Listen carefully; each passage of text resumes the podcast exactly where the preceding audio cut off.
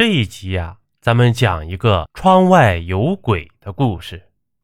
这大雪纷飞，寒风凛冽呀，苍茫的大地上一片银装素裹。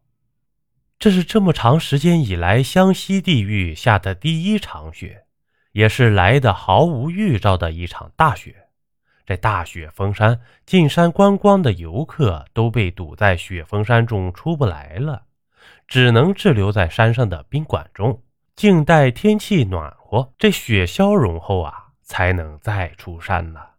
这天夜晚子时，幺零四号房的女房客突然声嘶力竭地喊叫起来，惊醒了熟睡的众人。人们纷纷跑进幺零四房间，问发生了什么事。这女孩指着窗口的位置，颤颤栗栗地说：“有有有鬼！”众人安抚了一下他的情绪，听女房客细细诉说事情的始末，大家这才知道女孩是个作家，一直喜欢深夜创作。刚才在身体乏了的时候，正准备去窗前欣赏一下外面迷人的雪景，缓和一下眼睛的疲劳。这时啊，他突然发现窗子外竟然凭空站着一个人。确切地说，是一个不像人的人。那人披头散发，脸上没有了清晰的五官，是凹凸不平的惨白的一张脸。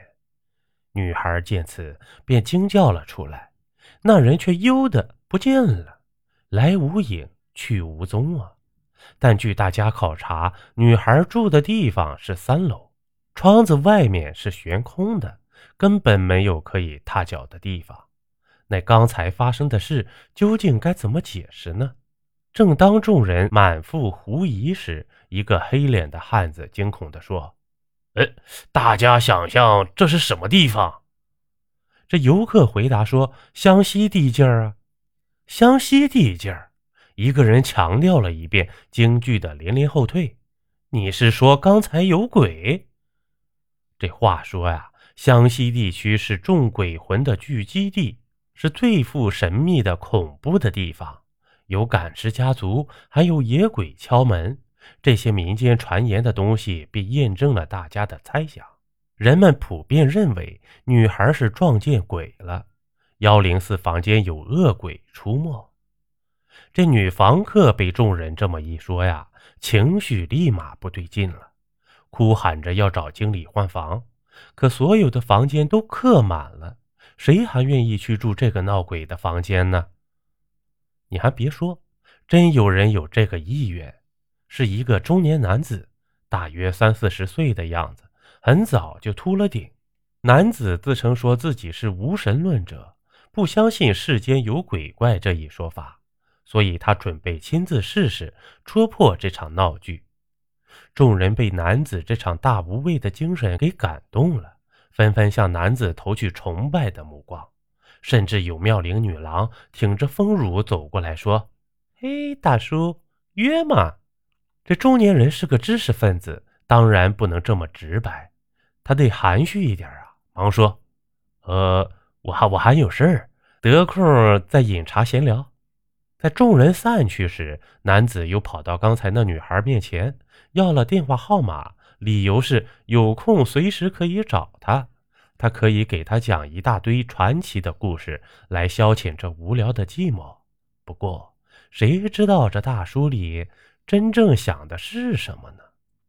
不过令大家失望的是，第二天这男子光着膀子跑了出来，底下只穿着一条裤衩，脸色煞白，哭叫的说：“有鬼，真有鬼！他亲眼所见。”昨夜，一个蓬头女鬼脸凑在窗户上盯了他一整夜，人们便回到房间中查看，果真三楼下的雪地里，一行浅浅的脚印隐匿在苍茫的大山中去了。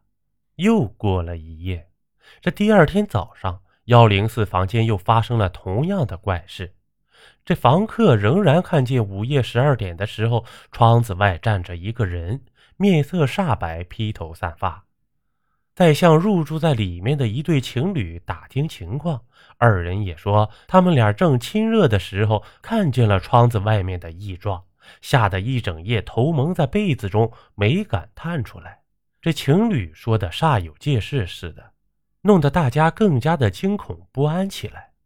经理实在没辙，硬着头皮问大家：“谁还敢去住幺零四房间？”这宾馆的房子实在是太紧张了，总不能让这俩情侣去睡在冰天雪地中吧？众人都纷纷的摇头，生怕自己被恶鬼给生吞活剥了。这个世界上，有时候总会有一些不要命的人，我们将其称为莽夫。不过，在早餐时间呢，这个莽夫却是一个身材修长、长得白白净净的，宛如邻家小妹一样的女子。女子主动站了出来，自称叫佩涵。她找了经理，要求调换到幺零四房间中。这一消息传开后，大家都争先恐后的想看看是哪个不要命的胆子这么大。等看到是一个精干的女子时，大家都大跌眼镜，惊叹地说。哟，是一个女孩，这胆子也忒大了吧？但又一想，这女子莫非是有两把刷子？要没有一个金刚钻在手，哪敢去揽这个瓷器活呀？正当人们都纷纷议论时，前面提到的那个黑脸汉子发话了：“哎，我说姑娘，逞强也不是这么逞的呀！你还年轻，万一出个什么意外，怎么对得起你的父母呀？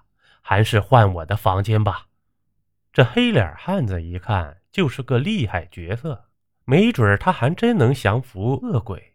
于是大家纷纷的开始劝姑娘，让她跟男子换房间。不料啊，大家一番苦口婆心，尽付流水，女孩子坚持要自己一个人去住幺零四房间，这可奇了大家了。这女子是哪根弦搭错了，这么固执？不过。比她还固执的有那个黑脸壮汉呢，他声称自己非要进去壮下胆子和女孩争执开来，你一言我一语，吵扰着好不热闹。众人这时都支持黑脸汉子住进去，毕竟女孩是个女儿家，万一有个闪失，对大家都不好。经理见二人僵持不下，便提议说：“在宾馆的大厅中有一个罗盘，罗盘上有十个依次扩大的圆圈，谁有能耐正中罗盘的红心，谁就进去住。”这说着呢，将一大把飞镖递给汉子和女孩。汉子欣然应允了下来。白净女子见拗不过大家，也只能点头表示答应。于是呢，二人在大厅中比划开来。汉子率先发飙，标标命中红心。这大厅中响起了一阵此起彼伏的喝彩声。这轮到女孩发飙时，女孩果真没辜负大家的期望啊！标标很不给力的掉在了地上。妙！这黑脸汉子高兴的大呼起来：“走去收拾行李！”这黑脸汉子说着，得意洋洋的往自己的房间走去。这时，令大家都没想到的是，白净女子竟然没闹，反而冷笑起来，堵住了黑脸汉子的去路，说道：“刘飞龙，你狐狸尾巴露出来了吧？”还没等大家弄清楚怎么回事呢，这白净女子从手提箱中抽出一把手枪来，快步走上前去，用手铐铐住了黑脸汉子。大家不要慌，我是市公安局的干警小雅。这说着呀，女子掏出自己的证件给大家看，这是怎么回事啊？众人都惊呆了，这情节太具有戏剧性了吧？大家一时间被这姑娘给搞懵了。这黑脸啊，先是一脸惊慌，接着哈哈大笑起来。刘飞龙是谁？我不认识。姑娘，你可别诬赖好人呀！这白净女孩冷笑一声说道：“刘飞龙。”都到了这个地步，你就别装了。我们一直盯你好久了，从你第一次宣称幺零四房间闹鬼，我就开始注意你了。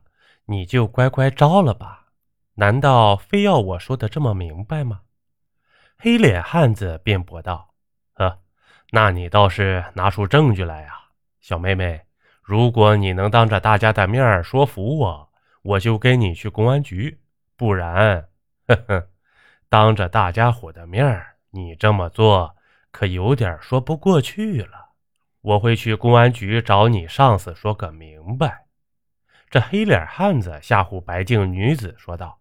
小雅很自信地说：“当然，证据肯定是有的，不然我也不会贸然行事。”这说着呢，一把撸起黑脸汉子的袖子，众人赫然瞧见这汉子的右臂上纹着一个骷髅头。众人都嘘声道：“ 这汉子不是个简单的人物吧？”这小雅接着说道：“大家看到了吧？这个纹身是杀手党的标志。这杀手党是当地的一个团伙，专门干着抢劫银行和珠宝店的勾当。这警方一直束手无策。”没想到今天却抓住了个团伙的老大刘龙飞。这刘龙飞，这刘龙飞啊，见状立刻垂下了头，像秋打的霜叶一样蔫了吧唧的。你是怎么知道我就是刘龙飞的？这黑脸汉子不甘地问道。小雅说。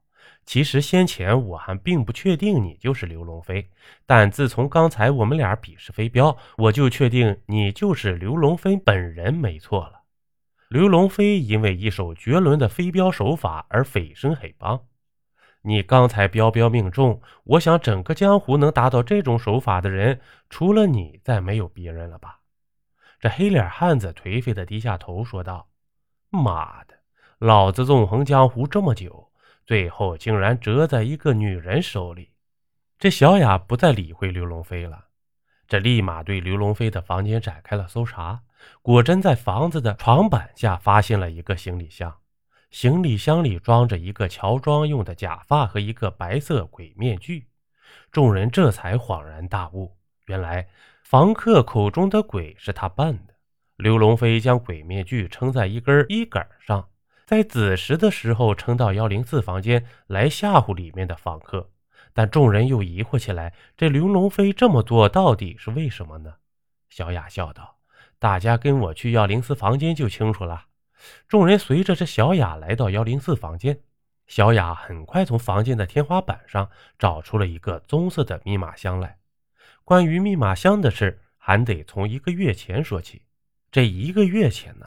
市区发生一件珠宝盗窃案，案发时间是夜里九点多钟。金甲珠宝城正准备下班关门呢，突然从门外闯进了五六个蒙着脸的壮汉。蒙面人二话没说，将跑来视察的保安给捅死了。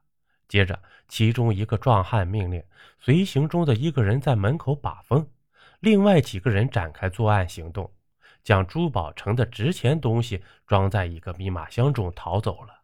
警察跟蒙面人发生了激烈的枪战，在双方激战中，有几个蒙面人当场死亡，剩下的一个蒙面人提着箱子逃走了。于是这一个月以来啊，警察启动了飓风行动，遍地撒网逮捕此人。根据刘龙飞逃跑的方向，以及考虑到刘龙飞为了掩人耳目，当地警方推测此人肯定逃亡了雪峰山中。不过，当地警方并没有让自己的干警介入调查，因为这刘龙飞熟悉警察局里的人了，派自己的人去很有可能打草惊蛇，所以就派了小雅这个市里的警务人员介入调查。这小雅来到雪峰山后，猜测这几日大雪封山道路通行不便，这刘龙飞呀肯定藏匿在这个宾馆中。但为了避免刘龙飞狗急跳墙，伤了无辜的性命。小雅便一直暗中寻觅劫匪的踪迹。幺零四房间频繁的闹鬼事件引起了小雅的注意。她想，劫匪肯定是将密码箱放在了此房中，但为了保险起见，特意装神弄鬼，准备吓跑所有的访客。就这样下来，等大雪消融后，他便可以潜伏到房间中取走密码箱，从此远走高飞。这刘龙飞仓皇地躲进了宾馆中，将箱子藏匿在天花板上，正巧碰到前来搜查的公安人员。住进去没一支烟的功夫，这刘龙飞呀就转到了隔壁的房间中去了。这家伙担忧密码箱被房客发现，想扮鬼吓走前来租房的房客。刘龙飞被捕后几天，阳光温和，积雪迅速地消融了。这个故事啊，伴随着这场消融的雪，也接近了尾声了。